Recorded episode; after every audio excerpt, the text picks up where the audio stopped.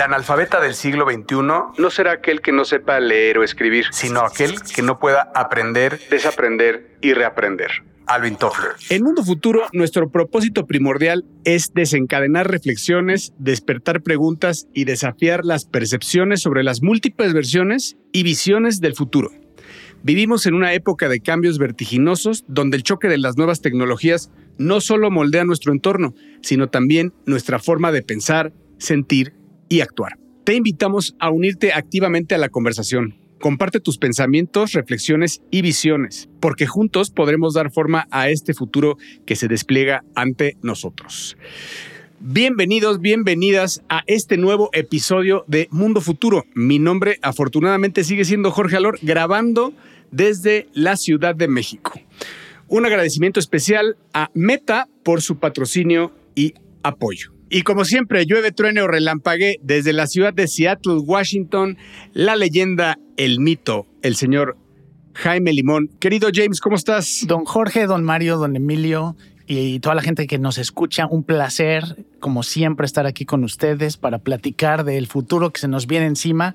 Y hoy estamos grabando en un día de Halloween, en un este, último día de octubre, en un mundo que cada día más da más miedo y no por los fantasmas, sino por las noticias. Y con nosotros también, como siempre, el jovenazo del trío, el muchacho, el chavo de onda, el que nos acompaña siempre de, desde SF, California pero que ahora eh, por su chamba, que tiene de nómada digital, le toca estar en la Ciudad de México y lo acogemos con mucho cariño al señor Mario Valle. Querido Mayito. Ah, caray, no tuvieras tanta suerte, mi carnal. ¿Qué pasó, hermanos, hermanas, queridos amigos y amigas podescuchas? Me encanta, como siempre, estar una vez más con este par de sensibles seres humanos que todo lo conocen acerca de la tecnología. A mí me toca, como siempre, darles las gracias por escucharnos cada semana. Estamos muy contentos, seguimos muy emocionados y sorprendidos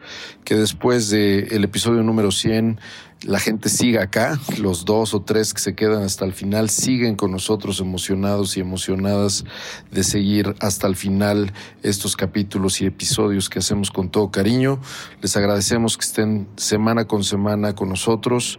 Gracias por escucharnos y pues nada, vamos a comenzar. Me toca darles la bienvenida a este episodio número 102, 102 de Mundo Futuro. Mundo, futuro. Mundo futuro. El principio del fin. Es una producción de Sonoro. Con Jorge Alor, Mario Valle y Jaime Limón.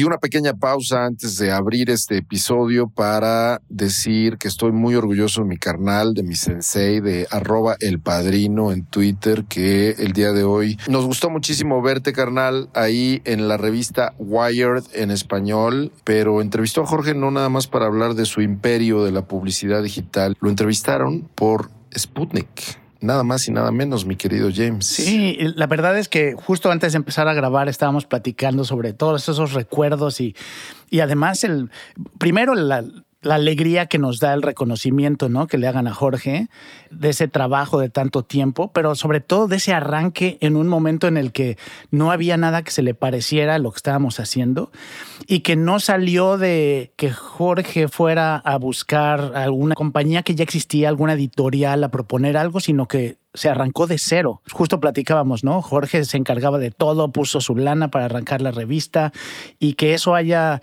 se haya inspirado en Wired y que ahora le demos la vuelta completa y ahora salga Jorge entrevistado en esa revista que, que, inspiró el arranque de Sputnik, ¿no? Yo solo no estaría aquí, sino no estaría en todos los caminos de mi carrera si no hubiera yo pasado y coincidido con ustedes en 1998, si no hubiera conocido a Jorge en esa librería Senca de Polanco en Ciudad de México y hubiéramos nerdeado con una Wired, precisamente, con una Wired nerdeado alrededor de esta revista y este proyecto que ya empezaba y que evidentemente tuve la suerte de que me invitaran a participar desde el inicio. Así que felicidades, mi carnal. Cuéntanos un poco de esa entrevista. Gracias, gracias. Ustedes sin duda son protagonistas de lo que sucedió en ese momento y, saben lo sentido que es este, yo diría no es entrevista, porque la entrevista es a mí como fundador, pero es a Sputnik y es al movimiento que encabezamos hace ya veintitantos años. Fue algo sin precedentes, fuimos un ícono en la cultura mexicana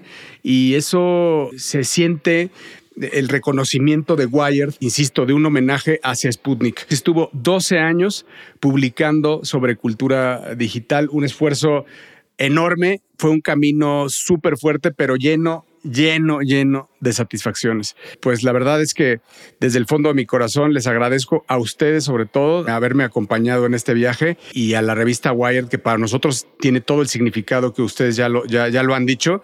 Es icónica, icónica revista a nivel mundial y sobre todo una fuente de inspiración para nosotros desde que éramos muy chavos. Pues a mí me toca, damas y caballeros, volver a reabrir este episodio número 102 y vámonos en caliente para comenzar los temas de esta ocasión. Bienvenidos a Mundo Futuro. Estás escuchando, estás escuchando, escuchando. Mundo Futuro, Mundo Futuro. Bueno, me toca a mí arrancar este episodio con una pregunta que les voy a hacer. Antes quiero dar un poquito de contexto, pero cuando ustedes se imaginan las futuras eh, peleas entre corporaciones, entre los grandes de la tecnología y las compañías que han abierto eh, nuevas categorías y nuevas formas de cómo vivimos este mundo, o en este caso compramos en este mundo, lo primero que piensa uno es no hay nadie que le pueda hacer la competencia a Amazon, ¿no? Amazon vende en promedio como 600 millones de dólares en productos todos los días. 600 millones de dólares todos los días. Y obviamente Amazon está presente en todos lados eh, y se calcula que el crecimiento que está teniendo la venta a través de social media o de medios sociales está creciendo rápidamente. De hecho, Amazon, si ustedes buscan, porque no está fácil encontrar, pero dentro del mismo Amazon está poniendo videos y está tratando de hacer cosas como para convertirse un poquito más en una red social, ya que se espera que el mercado de venta a través de redes sociales llegue a 100 billones de dólares para 2025. Entonces, es un mercado grandísimo.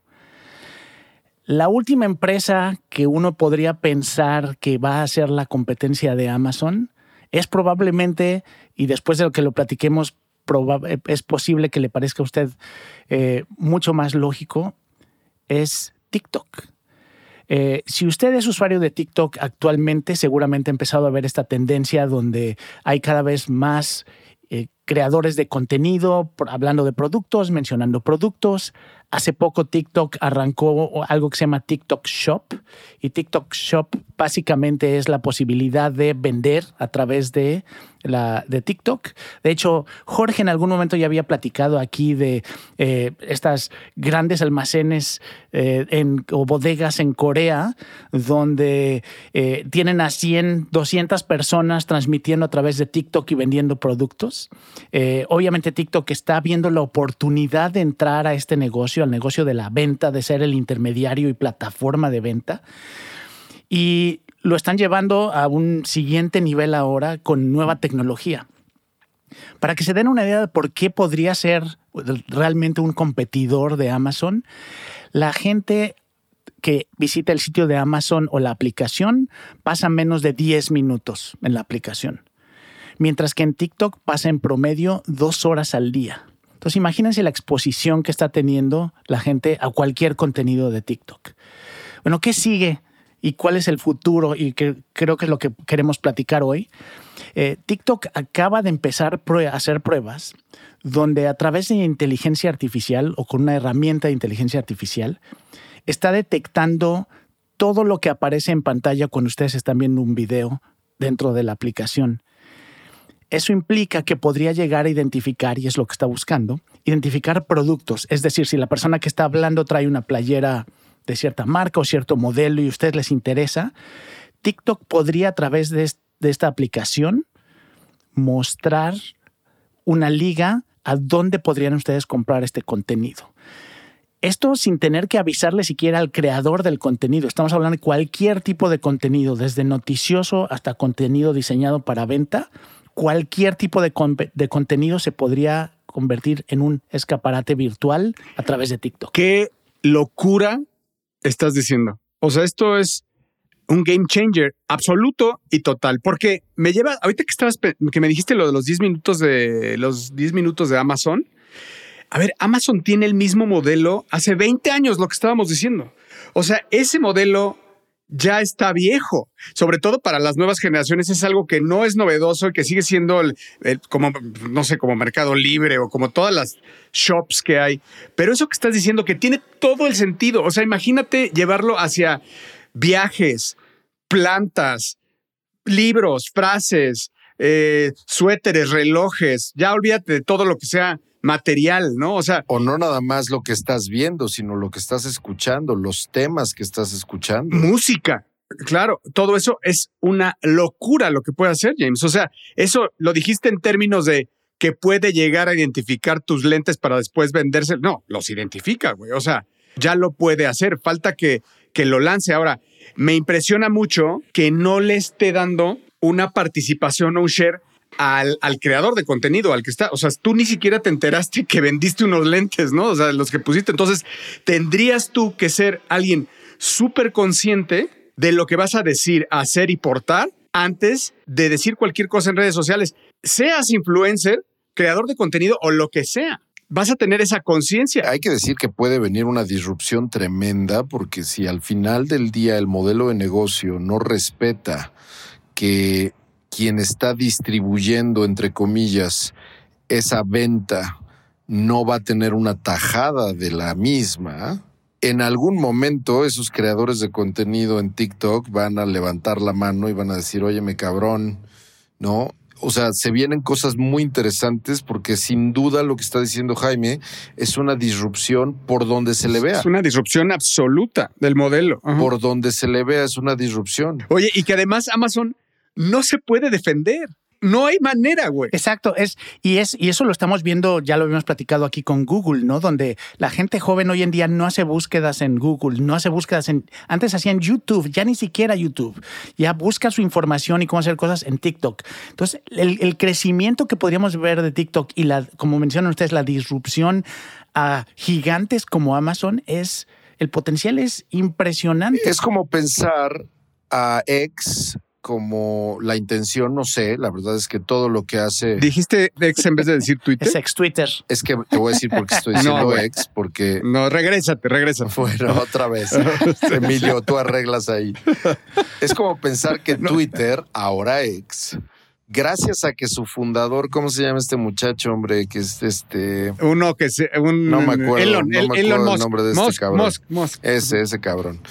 Eh, cuando dice que se va a apoderar del el mundo financiero a través de esa red social. O sea, los bancos no vienen, ni las fintechs ven venir, que probablemente, vamos a ver, con Elon Musk lo que sí hay que decir es que hay que tener cuidado porque cuando ese cabrón se pone un objetivo, la gente se rió de él con SpaceX, la gente se rió de él con Tesla, la, la gente se rió de él con eh, su compra de Twitter. El punto es, pase o no pase, este tipo de disrupciones de modelo de negocio, cuando en el caso de Twitter está haciendo una red social muy poderosa que tiene intenciones financieras, o en el caso de TikTok, que es una red social gigantesca con una intención absolutamente descarada de comercio electrónico posible, es algo como para verdaderamente ponerle atención. Y abre además preguntas bien interesantes, ¿no? Es decir, si este sistema de inteligencia artificial está pudiendo detectar productos, eso implica que van a estar checando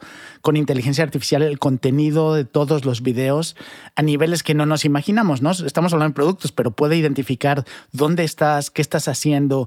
Entonces, la cantidad de información que se puede obtener de cada video que se sube a TikTok es impresionante. Entonces, si, en algún momento, y no, y no tengo mucha duda de que estén ayudando a generar información para entrenar alguna inteligencia artificial, claro. Pues imagínense, imagínense. Imagínate, James, la correlación de los datos que ellos ya tienen al tener, o sea, la correlación no nada más de los lentes, porque ahora que dijiste, es un hombre eh, el que lo está, el que lo está, el que porta los lentes, por llegar al mismo ejemplo, y está en un bosque, en un bosque de aventura y está, eh, son los lentes para bicicleta de montaña y esa bicicleta de montaña pues está eh, a 2000 metros, etcétera. Todas las correlaciones que pueda haber de data podrían llevarlo a la correlación de luz, del otro usuario que ya la tienen tuya para cruzar los datos y ser súper certeros en lo que están haciendo. O sea, eso me parece a mí que que lo, que hemos dicho en muchos episodios, ¿no? Que la, la certeza, el, el, foco, el láser con el que van a llegar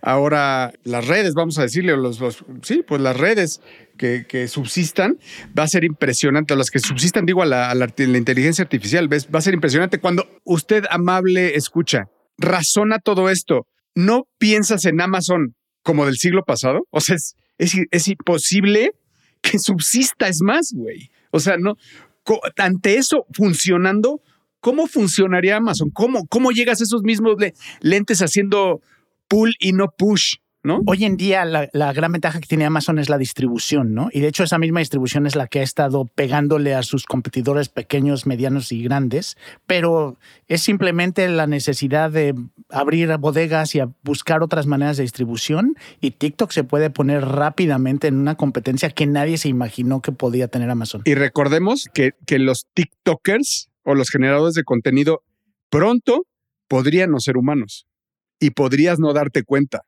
que, eh, eh, que ese personaje no existe. No podrías, no podrías distinguir si es o no el que trae los lentes, sino a, a lo mejor es alguien que te están creando en tiempo real para, para que tú te veas en él y puedas llegar a comprar ese producto.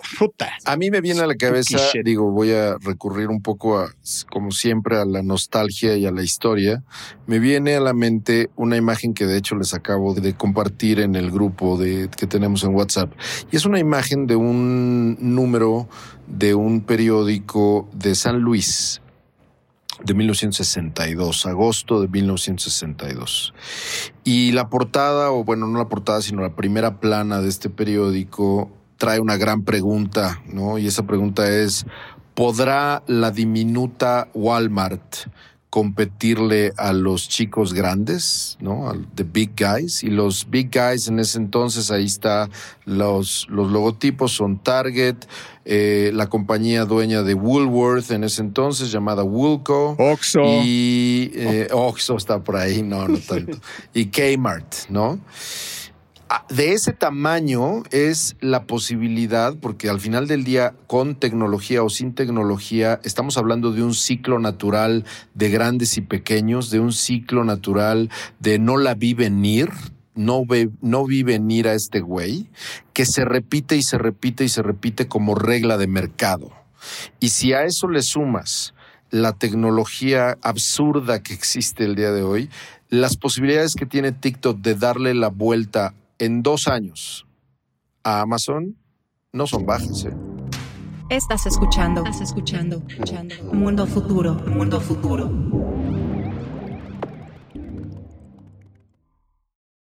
Y si a usted le explotó la cabeza con lo que acaba de decir James, eh, pues fíjese que les voy a contar de una empresa que, hablando de inteligencia artificial, porque hoy en día ya no podemos hablar de otra cosa, que se llama Fantasy.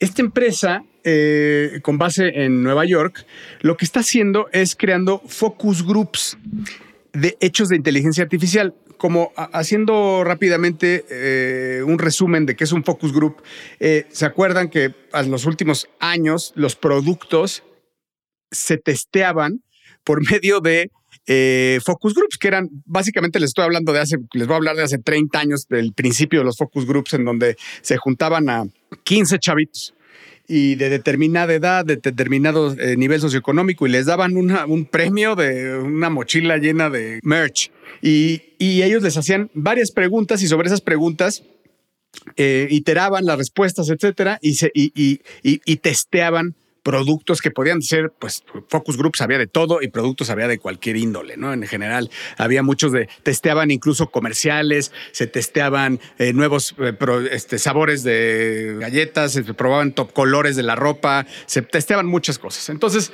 eso ha ido cambiando al grado hoy de que esta compañía está creando eh, buyer personas que se llaman, o sea, personas eh, que, son em, de alguna forma perfil de la marca o posibles clientes y los está creando eh, en forma de agentes de inteligencia artificial. Esto quiere decir que lo que hacen es aprenden como si tuvieran una vida detrás. Vamos a llevarlo hacia una mamá que tiene eh, que lleva a sus hijos al soccer y que se dedica a la casa y que vive en, San José, California y que, eh, que tiene una, una camioneta Winstar, ya me estoy yendo al, estereotipo.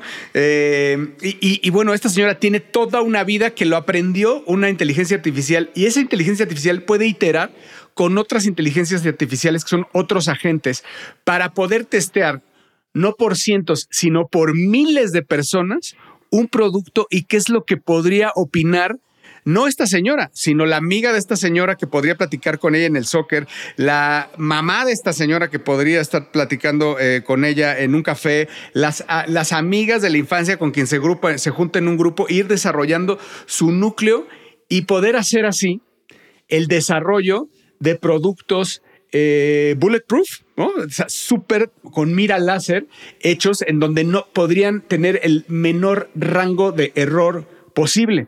Eh, ya han dicho los expertos que antropomorfizar a la inteligencia artificial eh, ha sido siempre problemático, pero es un poderosísimo instrumento que hoy todavía no hemos visto ningún resultado de esto.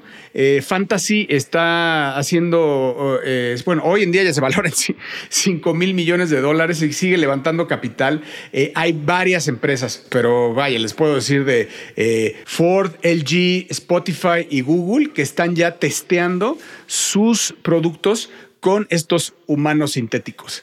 Así que no, no, les, no les sorprenda que en los próximos años, a corto plazo, estemos viendo una forma muy diferente de productos eh, que, que, no sabías que te gustaban, pero que ahora te van a gustar. Vamos a saber si les, si les creemos o no. No lo sé, pero a mí me parece algo súper disruptivo en el RD de los productos, eh, del desarrollo de los productos en general. Yo creo que va a ser bien interesante tanto el desarrollo de los productos tal cual como de los mensajes, ¿no? El poder testear si este mensaje, si la selección de las palabras correctas, los términos que usas, el eslogan que usas para una campaña publicitaria, para describir un producto, si es claro, todo eso, el poder hacer esos análisis. Y como decías, Jorge, o sea, esos procesos que llevaban semanas, ¿no? Porque además tenías los focus group, invitabas gente, ahora es en digital, pero te toma un tiempo analizar. Ahora son cosas que podrían ser casi inmediatas y llevarse a ramos no solo de productos y de servicios, sino hasta de la política, ¿no? El poder crear mensajes y eslogans políticos que sabes que le van a atinar a la idiosincrasia de ciertas personas, yo creo que para allá va mucho el desarrollo de todo eso. Me acabas de explotar la cabeza. O sea, lo dije al principio, que era que, que los focus groups eran también para para medir mensajes, pero me clavé en lo de los productos porque ya pues, luego no, te da para tener la flexibilidad de eso, pero totalmente, James. O sea, totalmente. Imagínate esos focus groups por miles en mensajes políticos, en, lo, en los copies que la gente quiere escuchar. Está loquísimo. Lea usted 1984, Dama Caballero, 1984, esta gran novela de el. Eh, bueno, hay, hay una. Vamos a, vamos a comparar con esto que se está diciendo eh, ¿se acuerdan de esta caricatura o este especie como de cómic que comparaba a George Orwell, el autor de 1984, y a Aldous Huxley, el autor de Un Mundo Feliz, y cómo planteaba eh, los dos como un futuro eh, de una manera totalmente distinta. George Orwell en 1984 planteando un futuro muy al estilo que están diciendo, por ejemplo, con estos focus group en donde podríamos terminar, en donde la inteligencia artificial, en este caso el Big Brother de George Orwell, podría a lo mejor de una manera dominar y aplastar a la inteligencia humana. Y por otro lado, en realidad, en, un mundo feliz es más bien la inteligencia humana que solita se va a meter a este tipo de dinámicas y que solita se echa a la alberca de la mierda en donde se pone el pie al punto que estas tecnologías le juegan en contra. exacto, y creo que eso es lo que más miedo da, Mario, porque cuando hablas de 1984 es todo este modelo de terror, ¿no? Donde pues tienes que seguir las... De opresión, ¿no? Exacto, de opresión. Y aquí estamos hablando de algo todavía más oscuro que es convencimiento. Es decir, no es por miedo, sino porque te van a convencer de, y eso es lo peor, y lo estamos viviendo hoy, ¿no? Con el extremismo, con este, la política, en la religión, donde la gente ya se maneja en base a no la lógica, sino lo que cree, ¿no? Algo dijeron, algo vi que me convenció y a partir de ahí no me muevo. Y que tiene que ver con la absoluta avalancha de desinformación que hay en aras de convencernos, ¿no? Acabas en un freeze, ¿no? En, en un freeze absoluto. Nos está pasando con Acapulco, lo hablamos en el episodio pasado. Nunca pensamos en el episodio pasado, que además, como ustedes saben, estaba sucediendo en ese momento. Y no pensamos, Mario, que nos iba a aplastar esa avalancha de, información que termina en una desinformación y que termina, pues no quiero decir fake news, ¿no? No, simplemente es una avalancha que te aplasta y que te inmoviliza a nosotros y a todo el mundo y que, y que no solo son fake news de que estén manipuladas, sino probablemente hasta, sino que son falsas, o sea, hay falsedades. A mí me parece que en, esto, en esto de Acapulco, en el conflicto de Israel, el conflicto de Ucrania, eh, ahí, es donde ha salido de verdad los intereses más más viles del ser humano y además pues mostrando cómo eh, las propias redes sociales están luchando contra sí mismas, ¿no? Y, esa lucha me parece que es contra su posible extinción en algún momento, ¿eh? de, su posible extinción, de que, se, les muere la credibilidad y se mueren ellas. Pero yo creo que hay mucha gente, y creo que ese es el reto que tenemos como sociedad, que ya utilizamos tanto y dependemos tanto de estas redes sociales para informarnos o para saber qué está pasando en el mundo, que empezamos a dejar de creer en las instituciones que a bien o mal eh, confiábamos, ¿no? Los gobiernos, las, los medios de comunicación, que probablemente siempre han tenido una agenda, pero que hoy en día ya sin credibilidad, pues entonces no hay una realidad compartida que podamos tener como seres humanos, donde todos podamos tener conversaciones en base a algo que compartimos como creencia o, o como hecho, ¿no?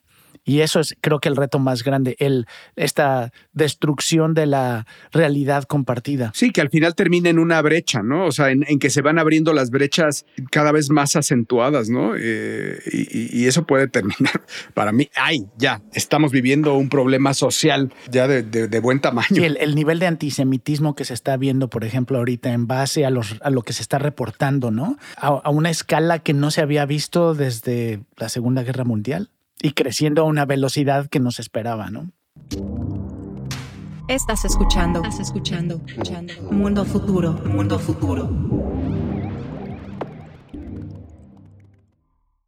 Conectando con esto que estamos platicando, de hasta dónde puede llegar este avance, porque lo que está platicando Jorge, lo que nos platicó Jorge, eh, tiene que ver con agentes de inteligencia artificial persuasivos que hoy existen o están por existir a la vuelta de la esquina. Estamos hablando de que esta dinámica entre agentes, estos focus groups masivos, toda esta dinámica que estaba explicando Jorge, es una tecnología que hoy es por lo menos altamente plausible en el corto plazo gracias a los modelos de inteligencia artificial que hoy existen de una manera amplia y el más famoso por supuesto es ChatGPT con todos sus modelos de entrenamiento, pero así como está ChatGPT podríamos hablar de otros cuatro o cinco que podrían ser la base de entrenamiento para muchas otras, ah, eh, digamos como iniciativas relacionadas con lo que Jorge está platicando.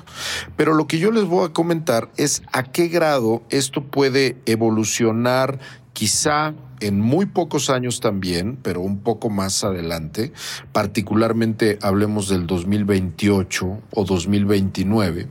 ¿Por qué? Porque esta es una predicción que hizo el cofundador del laboratorio de inteligencia artificial que Google compró hace muchos, muchos años, hace más de 20 años, que DeepMind comenzó y que Google compró después. Bueno, pues el cofundador de esta empresa que se llama Shane Legg fue entrevistado recientemente y volvió a insistir en una predicción que a mí me gusta muchísimo porque la conecta. La razón de esta predicción es un libro que Jaime, Jorge y yo conocemos muy bien porque lo teníamos en nuestras manos mientras fundábamos Sputnik, no es broma. Me estoy refiriendo a The Age of Spiritual Machines de Ray Kurzweil. Bueno, pues sucede que Shane Legg compró, leyó The Age of Spiritual Machines de Ray Kurzweil. Hemos hablado infinidad de veces de Ray Kurzweil en otros episodios, de su libro de La singularidad está cerca, que por cierto escribió después. Pero el punto es que en este libro de Ray Kurzweil de 1998, eh, se, se, expresa la predicción que en 1999 una computadora personal de mil dólares va a ser capaz de eh, computar eh, lo mismo en términos de operaciones de inteligencia que un cerebro humano. Bueno, Shane Legg lleva más allá esta predicción y dice que probablemente y cuando digo probablemente, él se va a los números, él está hablando de un 50% de probabilidad de que para el 2028 alcancemos un nivel en inteligencia artificial de la llamada AGI, que también ya hemos hablado en este bendito podcast. Una inteligencia artificial que es capaz de administrar en tiempo real tal cantidad de datos globales que puede convertirse definitivamente en lo que hemos visto en las películas, que va desde un HAL 9000 en 1968 con la película del bendito santo Stanley Kubrick, o que hemos visto en otras películas donde incluso, ¿cómo se llamaba el ayudante este de, de Robert Downey Jr. haciendo la de de su asistente permanente. Jarvis. Jarvis, ¿no? Y un Jarvis todopoderoso, ¿no?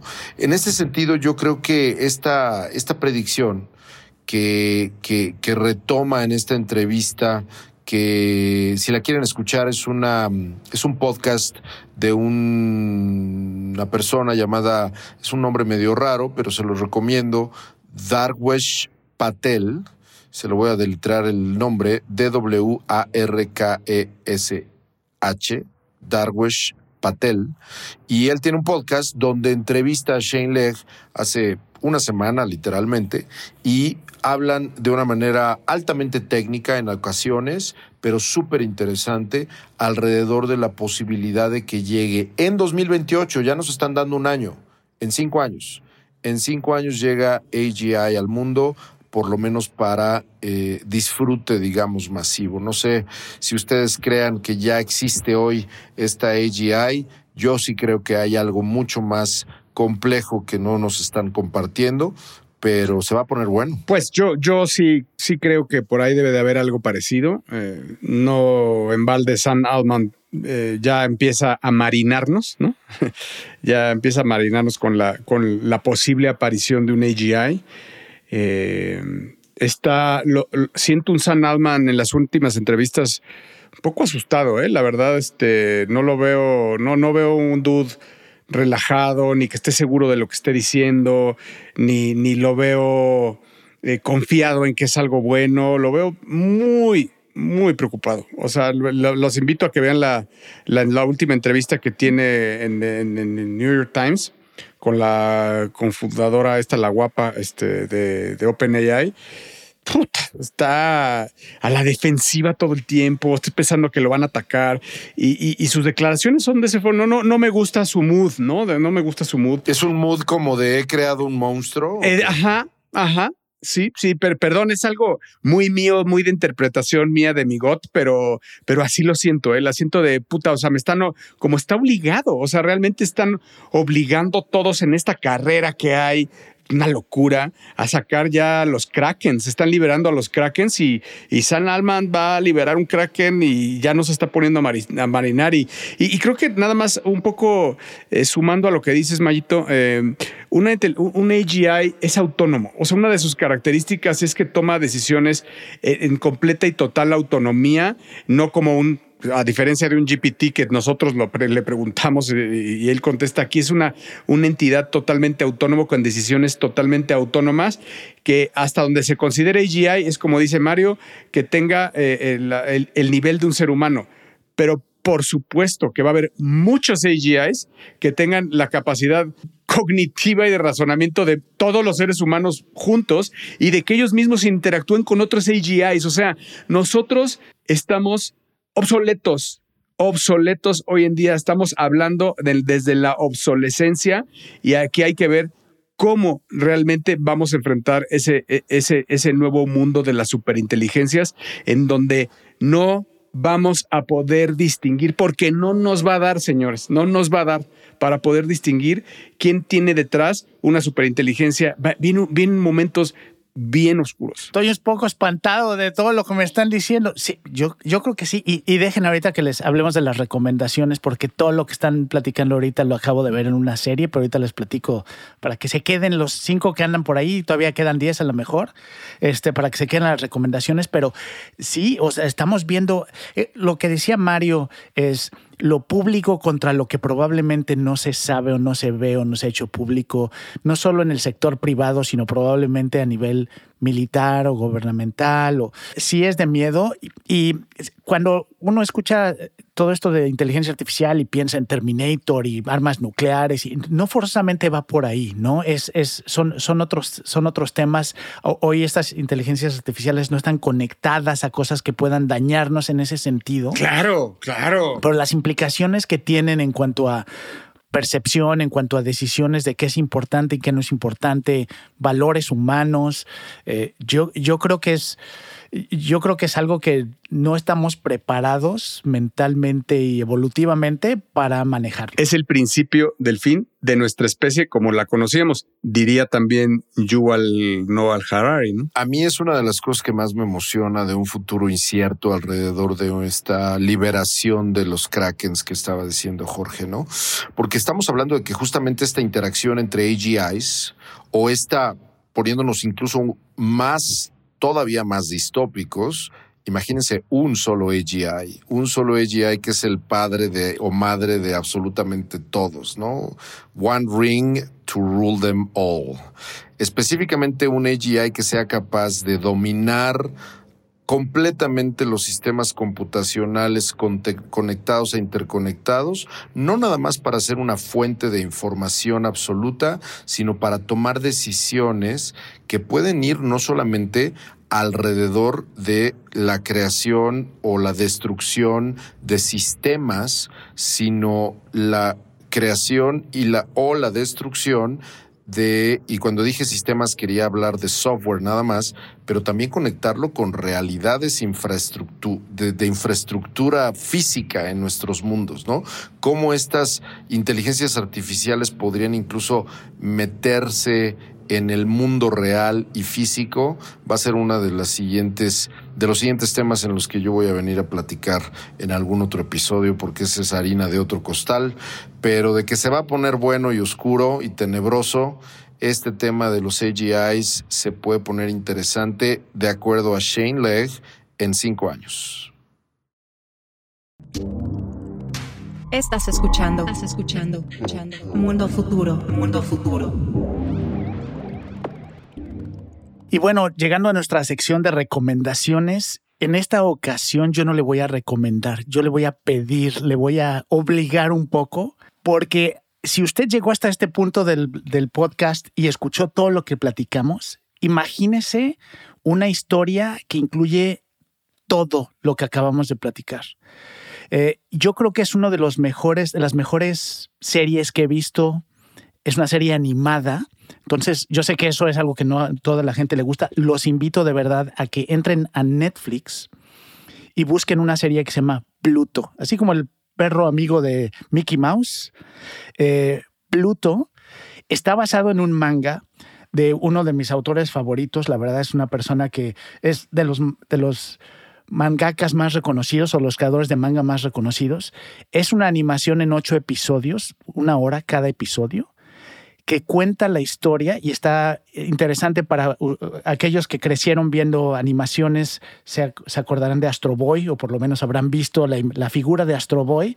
Bueno, inspirado en, en una serie de episodios de Astro Boy, cuenta una historia donde hay alguien o algo que está matando a los siete robots o inteligencias artificiales más avanzados del mundo está contado como si fuera una historia de detectives, es decir, durante los episodios uno va descubriendo cosas. No es la típica animación donde hay peleas de monstruos. No, no, no, no, no. Imagínese usted una novela de detectives hecha animación con una calidad que pocas veces se ve. La verdad es que es muy bien escrita, muy bien animada y toca todos los temas que hablamos hoy y lo que está sucediendo en el mundo, desde guerras en Medio Oriente hasta el avance de la inteligencia artificial. Uno de los conceptos que a mí me impactó más es, habla de cuando la inteligencia artificial se acerca tanto a el ser humano que empieza a tener sus mismos defectos, incluyendo el odio,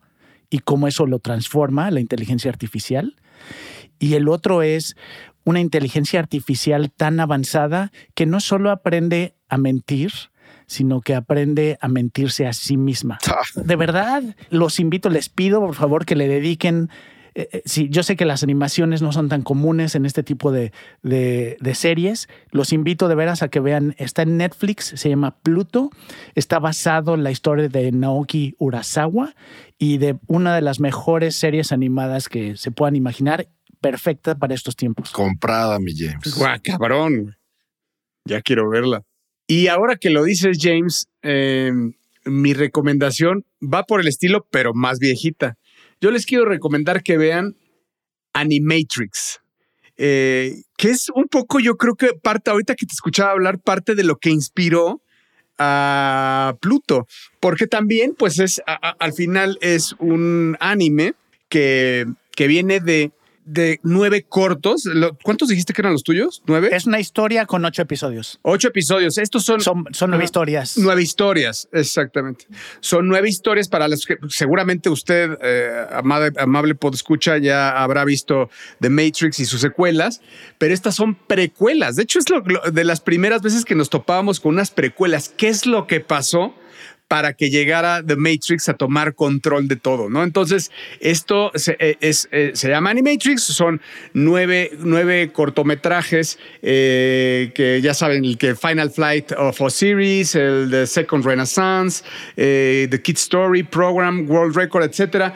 Y, y, bueno, cada uno es una historia diferente y y, nos comparte una perspectiva única, una, una narrativa profunda de lo que es el inicio del universo de Matrix. Eh, es, yo creo que es para fans, pero a mí después de este capítulo tan, tan oscuro que tuvimos, este, este episodio medio, medio oscurón, pues creo que valdría la pena cuál es la visión Wachowski eh, de cómo las computadoras, eh, las máquinas toman posesión de la Tierra como todas las veces que a mí me toca recomendarle, querido y querida escuchar, le voy a recomendar primero que nunca defienda a un político en redes sociales. No haga usted el ridículo, no haga mamadas, no haga estupideces, no defienda a un político, nunca, no importa de qué partido. Esa es la primera recomendación que le hago.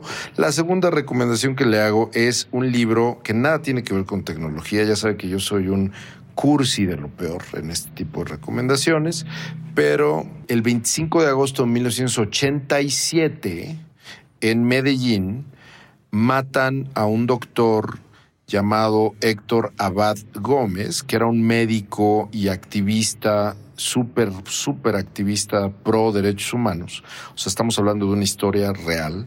Y su hijo, Héctor Abad Faciolince, eh, escribe una biografía novelada de su papá. No tiene idea, todos los días, llevo cuatro o cinco días leyendo este libro, todos los días lloro un poquito.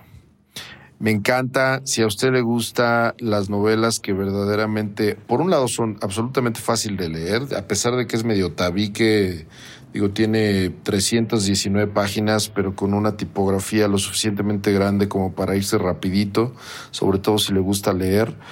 Eh, es una historia fascinante. He aprendido muchísimo de un país que amo con todo mi corazón y sabemos que nos escucha muchísima gente de Colombia. Le mando un abrazo a toda la gente de Colombia que nos escucha. Esta historia es de Medellín y se la recomiendo muchísimo. Es una historia que se llama El olvido que seremos. Ese es el nombre de la novela, El olvido que seremos. Y el autor es Héctor Abad Faciolince, hijo del el protagonista de esta novela, desde Alfaguara. Y con esto, queridos todos, llegamos al final de un episodio más de Mundo Futuro. No sin antes agradecer la presencia de las tres personas que siguen eh, el podcast todavía y obviamente, obviamente, como siempre, la gran, gran, gran producción que tiene este podcast del señor Emilio Miller, que es súper famoso ya en redes, sin que haya pronunciado una sola palabra. Sin que se le escuche la voz. Así es. Les dejo nuestras redes para cualquier eh, duda o reclamación o contratación. Les dejo eh, a, a Mario Valle es arroba Bilbeni en Twitter, porque no le voy a decir ex. Eh, un bueno, el señor eh, Jaime Limón no tiene más Twitter, ahora está en Threads y lo conocen como Mr. Lemon y un servidor arroba el padrino en Twitter también que si lo leo me dará mucho gusto eh, verlos, sentirlos, escucharlos. Y bueno, pues eso fue todo de Mundo Futuro, nos escuchamos la próxima semana. Amor y paz, hermanos.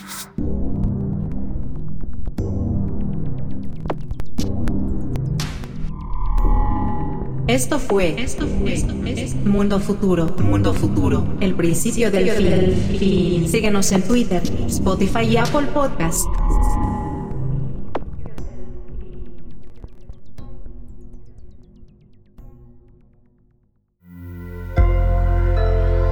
Sonoro. America.